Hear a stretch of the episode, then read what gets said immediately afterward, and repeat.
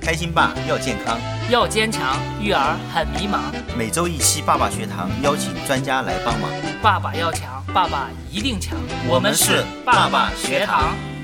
欢迎收听新的一期爸爸学堂，我是主播开心爸。我是主播要坚强。又到十月份，新的一季爸爸学堂开播的时候了。不容易，已经播了三季了。啊， 对，那因为九月份我们爸爸学堂这一季呢是连续播的四期，是从父母，尤其是妈妈生小孩开始对的对的，那么最后到小孩子出生之后，一直到第四期母乳喂喂养这一块儿对对，那小孩子已经开始母乳喂养了，就是身体已经没问题了，都出生了。嗯，咱们呢十月份刚好接上，就是父母不但要关注孩子的这个身体健康，嗯，那么他的心理健康也是很重要的。生长发育这一块儿，是的，是的，不要说等到上幼儿园了，很多说家长说，哎，孩子上幼儿园了就开始要重视他的教育了，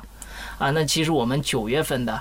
爸爸要强，我们请过一个心理学的专家，我们宋老师给我们讲过儿童的心理教育，还有甚至成人的婆媳矛盾该怎么去解决的这类似的这些问题。那么他也给我们讲到说，哎，其实孩子呢从出生了之后就要关注他的一些心理成长的过程，有很多重要的阶段啊、呃那我们就十月份开始，就是孩子出生了之后，怎么去进行关注他的心理成长？就是从心理学的角度来看孩子的这个成长教育这一块儿，那是这的也是宋老师的研究方向，是吧？对所以专业的事儿应该用专业的人来讲。那我对们就把宋老师请过来。大家好，非常高兴有机会在这里跟大家就儿童的心理健康发展做一个交流。这一次的话呢，我们实际上是一季四期，嗯嗯，然后呃想先聊一聊，就是咱们这一季我们想谈哪些话题？这样的，我主要是按照年龄段的顺序讲起吧，就是从出生开始到六七岁结束，就上小学左右这个位置。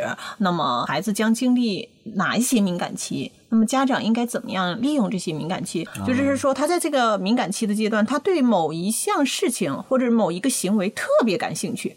就发展速度特别快，这个行为假如说被家长忽略了，或者是说被家长抑制了，那么将来对于他的性格，甚至是说对于他将来的心理健康都有非常非常大的就影是他响。成人以后的影响。对对对，那所以我们听众朋友，就是如果小孩子是从出生到小学之前这个阶段的，嗯，那咱们这一期节目就非常有料了。那行，那我们就请宋老师你开讲吧。对，从出生开始，从出生开始的时候呢，我们就是说到一岁之前呢，就将经历很多个敏感期。在从出生到两岁的时候，那么这个时候的主要性格品质形成的就是信任。这个信任的来源呢，它主要是母婴关系。它的第一顺序抚养人，其实说第一顺序抚养人最好是母亲，母亲跟婴儿之间，它会形成一种依恋关系。这个依恋关系呢，它会分很多类型，大概有什么安全型的，有回避型的，就是说它所形成的这些依恋关系的话，将来会影响孩子一生。一个成年人将来长大了，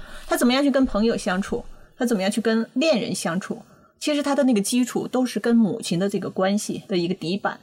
嗯，就他将来的在社会上的关系类型，其实在这个阶段就已经决定下来。我就按照他这个阶段的特点来跟大家一点一点来说。好，就是零到二岁，对，假如说这个阶段依恋关系不够好，不能够让这个孩子形成信任的品格特点的话，那么他就是一个非安全型的依恋关系的时候，就有怀疑，对很多事情他都很难去信任。嗯做爸妈了怎么办呢？啊、这个时候我们有一句话在心理学上就叫无条件满足。哦，好熟悉啊。 这个时候孩子哭了，你就一定要跑去去看他去，就看他是拉啦、尿啦，还是太暖了，还是太热冷了了、冻着了。嗯对，就是说你要无条件的去关注他。其实以前有一个观点，就是说跟孩子分床，从这个时候就开始延迟满足他，他哭的时候不要去抱他。就尽量的让他先哭一会儿，再管嗯他。其实这个对他将来的人格是有非常大的影响的。哦，从您的角度，就是这么小的两岁之前的话，就不应该有这种就是分床啊，或者说那种就是呃训练他的这个意志力啊，就是你哭了，我过一会儿我再看你，对这对，是不应该的。哦对，对嗯，就是分床睡可以，但就是说，当他有需要的时候，你要第一时间出现。嗯，嗯，就是他，比如说他哭了，你要能马上就给他安抚。就你让他他时时刻刻有安全感。对，就是说他时刻就是感觉有一个人在旁边支持着我。但是这个时候还特别强调母亲跟孩子尽量不要分离。啊，这嗯个是，对对对， 就你是老爸可以分离，啊，对，相对这个时候的爸爸的角色就是弱一些，爸爸的角色基本上就是在三岁之后，但是这个时候母亲是比较需要爸爸的，这点孩子不应需要， 但是啊妈妈需呃，要。对。再比如说零到三个月，这个时候就是对光的敏感期。光的这个敏时感候的孩子，他对那个彩色其实是分辨不出来的。大家假如说要训练孩子对光的这种敏感，让孩子将来的视力啊有一个呃好的基础的话，就是用黑白、黑色和白色的嗯布条也好呀，或者是说纸张也好啊，就是在他面前不停的变换给他看。就零到三个月。对，零到三个月，嗯哦，他零到三个月他就能看得到了吗？对他可以看到就是黑白，嗯，对，但是彩色它是不能够看到的，所以就是说一定要利用好孩子的这些敏感期，多观察孩子，发现孩子有问题的时候，及时的给予孩子干预。就是这三个月他实际上是属于这个视觉的这种敏感。对对对，。飞速发展的，就比如说他从开始不能够判断远近大小，但是他会在三个月以后，他慢慢的都可以了。好了，接下来的其实四到七个月的时候呢，就是味觉发育的敏感期，这个时候也应该是添辅食的时候了。嗯，其实孩子从味觉的角度讲，他是对甜、酸、咸这三样味道是有感觉的。可以偶尔用这三样的味道刺激他的那个味蕾。嗯对，从四个月开始到十二个月，这个时候就是我们所说的口腔敏感期，也叫口欲期。这个时候最主要的一个特征就是孩子呢喜欢吃手，或者是说看到什么东西就抓住以后就往嘴巴里头塞。这个时候是非常非常重要的一个时期。从轻的来说的话，这个时候如果要是过度不好，那么他将来就会有一些口欲期的残留，比如说长大以后呢，他特别喜欢去吸烟啊，那他遇到一些事情，他焦虑紧张的时候，他会去咬鼻杆儿、啊去咬手指这样的一些行为。严重的情况下的话，就会形成非常严重的精神类疾病。哦也会有嗯对对对对。那这段时间怎么办呢？这个时候的话，就是说家长呢不要去干预，有一些家长说脏会去打他对啊的手，对啊会去打他的手；有一些家长呢，甚至给孩子的那个手上戴上小 手套。啊，因为他的这个行为不单纯，他所有的快感，他认识世界的方法就是靠嘴部。嗯，哦，他呃就是说他可能会通过嘴巴去感觉我吃到嘴里的这个东西是一个什么样的。哦哦，哦哦，对他并不是说一定要吃，对，它是吸吮，就我们这个时候就放心大胆的让他去吸吧。嗯、就是说东西尽量保持干净，完了就是说给他吸，哎，我们那个主持人姚坚强，他有的时候会经常就是咬一些手指那种情况，是不是因为早期他那个口欲期也得不到满足导致的 呢？他这个就是说口译区残留，哦，对，就是 比如说他在口译区的时候，他所想获得的那些关爱没有得到满足，他老是跟我讲 他省了指甲刀，但实际上原来是一个病。呃，他这种还算是轻的，就是说有很多人不但把指甲咬光了，就那个手边的皮全部都咬了，甚至有一些成年人他的一个手指都是细的，哦，你知道吧？就是说他长期咬那个手指，他的那个手指都是变形的、细的。嗯，其实五六岁、六七岁的小孩当中，吃手指吃到手指变形的是蛮多的。 他就是在刚才您说的这个到十二个月之前这个阶段对，嗯他们口欲期这个对没有得到满足。嗯，发育慢的大概可能会持续到一岁半，发育快的基本上一岁就结束了。就这个阶段，其实我们家长朋友们如果听到咱们讲的这一块儿以后呢，就认识到有这个口欲期呢，嗯就是让孩子尽情的去对，尽情的去吸吮，不要去打断他，不要强行制止他。假如说他吃了脏东西，你实在不想看到的话，你可以用一个干净的东西替换。它主要是吸嘴部吸到的那个感觉。这就是干货了，这个对确对实是对这样，对，嗯。到这个阶段的同时呢，还有一个那个手臂发育的敏感期，就是说我们这是那第个三嗯个敏感期，这是第四个，就是手臂和大肌肉这两个，因为这个时候的话，它主要是一个肌肉呃手臂发育的时候，大家呢就是说尽量锻炼孩子的抓握能力，您说的是在哪个时间段？呃，就是六个月到一岁左一右，岁啊，嗯也是在一对岁之前啊。这个时候，爸爸就派上用场了，把自己的大拇指给孩子，让他抓，你往上提一提，经常跟他做一些这类的游戏，他就会很开心。但是我所说的这些敏感期，大家可以通过自己照顾孩子的时候来观察，有的孩子可能稍微慢一点发育的，有的孩子会快一点。当你的孩子到了这些敏感期的时候，最主要的一个点就是说，不要强行制止他的行为。嗯，就你要先知道，对，啊，对，知道他这个发育时期呢有这样的一个特点，尽量的去满足他这样的特点。那这个让他抓握啊什么的，是有什么好处呢？是促进他体格增长吗？ 还是还是满足他心理需求啊？呃，这样的话就是说，他这个时期，他通过这样的行为，其实他是认识外部世界的一个方法。比如说这个事情，你经常会看到一个孩子，他很愿意玩一个游戏，就你给他什么东西，他抓起来就扔，你知道吧？啊， 是是对你扔了，他就哈哈哈哈的在那儿笑，特别开心，你知道吧？就特别满足这样的。其实为什么说孩子，甚至我们说说小学阶段的孩子的主要学习方式应该以玩儿为主，其实就是通过他这个抓起来扔，他不仅锻炼了他的肌肉群的发展，他整个他的思维，他会感觉到他扔出去物体的远近啊什么的，就是说他这是认识世界的一个方法方式。太棒了！你这个、我自己也是感同身受啊， 就是啊我们的孩子在这个阶段确实抓着什么东西，他就是爱扔。，对对对，如果你不讲的话，我觉得孩子太烦了。就是说他会通过这些活动呢，来满足于他自己的内心的这种愉悦感，这是非常重要的。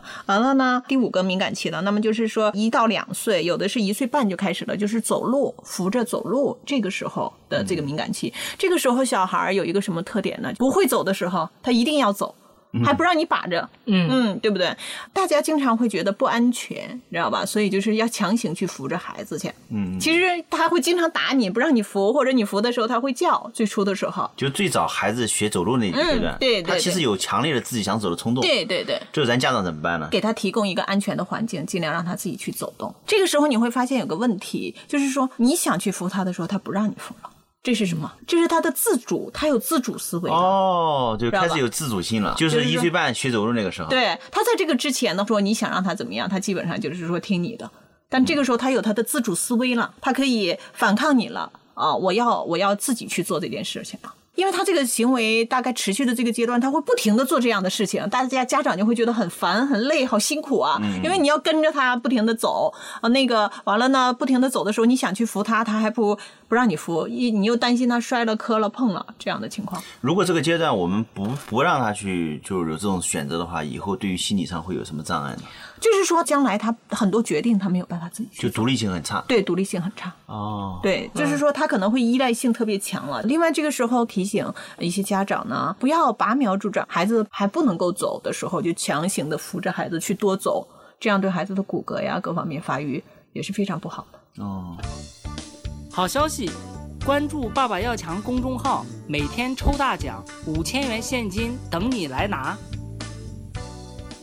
接下来的话，第六个敏感期就非常重要了。它这个是一岁半到四岁左右，这个敏感期呢，就是说对细微事物感兴趣的敏感期。大人呢，假如说能够静下心来那个观察孩子，或者有一些大人也会知道，就是你的孩子总愿意上地下去捡东西去。嗯，嗯，比如说他看到什么一个小草啊，什么一个小细线呐、他都愿意去解。嗯这个我们就叫细微事物敏感期。很多家长这个时候会怎么办？就不让他往地上蹲，他捡把他这误些吞东了西。经常有的会打他，就看到他捡就会用手去打他，嗯是就觉得我打你几次你就记住了，再也不捡了，嗯对对不对对对对？其实这是非常错误的一个做法。这个时候就是孩子的关注力形成最重要的阶段。很多孩家长会抱怨，上了小学、上了初中以后，我的孩子学习太不专心了，我的孩子坐不住啊，怎么样？其实专注力的形成 就在这个阶段。对对对对，你这样这样讲的话，确实是我现嗯在回想起来，我儿子现在为什么不专注，估计那是有关系，因为老师在阻止他。所以这个时候怎么利用微小细物敏感期这个阶段，其实是有方法的。父母假如说有时间的话，你可以给他线，啊呃，就是给他彩色的线，就是让他把这个线放剪出来，这个颜色的线剪到这边，嗯那个颜色的线线剪到那面。现在好像有些医院做那个儿童智力测试的时候，好像就有这个东西。呃，其实他那个医院的儿童智力测试就是根据儿童的心理发展特点来测试他这个阶段他有没有达到这个指标。学前的话，确实是很重要的啊，就是对，非常重要。我们现在讲的就是就是上幼儿园之前，我们都叫学前儿童。嗯嗯嗯。那学前儿童还有哪些敏感期呢？第七个敏感期的话，就是一岁半到两岁半，甚至有一些孩子晚的话，就是三岁，就是语言发育敏感期。啊嗯，男孩子可能大概在一岁半，女孩子会早一点。所以这个时候的话，有一些家长就会说，小孩子正在学画，我是不是要给他去学门报门外语啊，去学英语啊？就是两三岁的时候啊，嗯嗯嗯，要不要让他学第二语言？这个时候的话，其实是不需要学第二语言的。呃不需要。对，因为这里头有一个问题，就是说孩子正在学画，嗯啊、他对语言是很敏感的，他通过你的口型或者怎么样，他就可以判断出来你在说什么或怎么样。嗯但是的话，你要是说你同时给他两种语言，他没有分辨能力。我接过一个案例，你知道吧？就是那个小孩子。不说话了，完了那个家长抱来来找我，那个因为去医院检查是没有问题的，他是生理方面是没有问题的，啊，来找来做咨询，我就问了一下，最主要的原因哈，就是说他的那个 奶奶从老家来了，啊啊，完了来照顾他，对，讲了那个家里的方言，嗯完了呢，爸爸妈妈又跟他说普通话，他混乱了，他不知道该怎么说了，你知道吗？啊，所以他索性就就是因为他有自我保护的能力，他不知道怎么说，就不直接说关闭了呃，关 闭了就不说了，哦就这种情况。所以这个时候尽量不要给孩子去报他这个所谓的不建议学，是因为他是在这个语言的发育期的时候，就三岁之前不嗯建议学，是吧？等到他这段阶段过了以后，他可能就没什么问题了。好的外语的开始学习阶段，其实就是在六岁左右。嗯哦，六岁左右是吧？但是可以有一点，就是大家有如果想让孩子有这个语言天分的话，哈，听，嗯嗯，就是说你不需要去教他说，但是你可以给他放英语儿歌呀，给他让他听。就是让他练他的耳部的这个敏感度，另外多跟孩子说，多给他讲故事啊，多跟他聊天啊，从单一词到双音词到多语句这样的一个过程，嗯嗯，这样的话就是说他的发展速度会快一点。就是说孩子的语音的这个发嗯展期，对对，好了，第八个敏感期呢，就是自我意识的敏感期，这个时候非常重要，就是大概在一岁六个多月到两岁到三岁左右，就在三岁之前，孩子有一个特点，就是说你跟他说什么，他基本上都说不，呃，叛逆期是吧？对，就是第一个叛逆期，这个我这个好像我没经历过，我可能就忘记了。嗯，对，就是三岁的像时候你可以观察你女儿，对，就三岁出，就是说你跟她说什么，她都说不，不要。我们说这个时候家长会非常非常痛苦，比如说你拉着她给她吃个苹果什么的，她可能会打掉，我不吃。这个就是说是她自我意识飞速发展的一个时期，我们叫第一个叛逆期，几岁到几岁？就是两岁到三岁，一岁半到三岁，有的早一点，一岁半就出现了。经常会有家长很痛苦，说那个我不想让她做那个事儿，她一定要去做，怎么办？对，怎么办？嗯你就反着让他弄，你想让他吃苹果，你说你不要吃苹果，呃，你这个也倒可以去尝试一下去。 呃，最好的方法呢，就是有两点。第一点就给他选择，比如说你框一个范围，你想让他吃水果，你可以给他选择有梨有苹果，你不要只给他单一的。你说的呃，这有三个，有梨和苹果，你吃哪样？嗯，他一定会在这两个当中选一个。太绝！你这个方案比我这个好。 对，是就是说给他选择权，呃，这是一点，就是你刚才所说的，很多孩子长大以后不会选择，就是选择恐惧症，因为那个从小到大他从来都没有对自己的事情做过选择，都是父母代劳了。你想让一个孩子突然之间会选择，其实这是很难的。嗯嗯第二点呢？第二点的话，就是说不要强行制止。假如说他在做的这件事情你不喜欢，你可以转移他的注意力。哦你比如说用声音啊，用图片啊，用他感兴趣的东西吸引他。嗯嗯，因为这个时候有一些家长，甚至有一些老年人带孩子的时候，他会跟孩子较劲儿。对你挑战了我的尊严。对，家长甚至就觉得你这么小，我就说不听你了，教育不听你了。嗯，对对对，对，这个时候可能就会发生矛盾。这样的话，假如说是强行的话，就对他的自我意识其实是抑制的了就。自我意识敏感期当中，孩子有一个特点，他有了我的东西的概念。我意识，对我的意识，就是那个东西是我的了，嗯啊、就是说他有了这个区分，所以他会跟人家不停的争。比如说你拿了一块糖，拿了那个一块饼干出去，你说把把这块饼干掰给另外一个小朋友一点，不，他不干，他会非常跟你闹，因为他觉得那个是我的，那这个时候我们怎么办呢？就是要尊重他，要尊重哦他，要尊重他对，要尊重他不。论以大人的价值观来说，对不可你以不要给大家分享。你看我对我我这个教育有问题，我经常嗯强调一点就是要分享。不，这个分享就是说，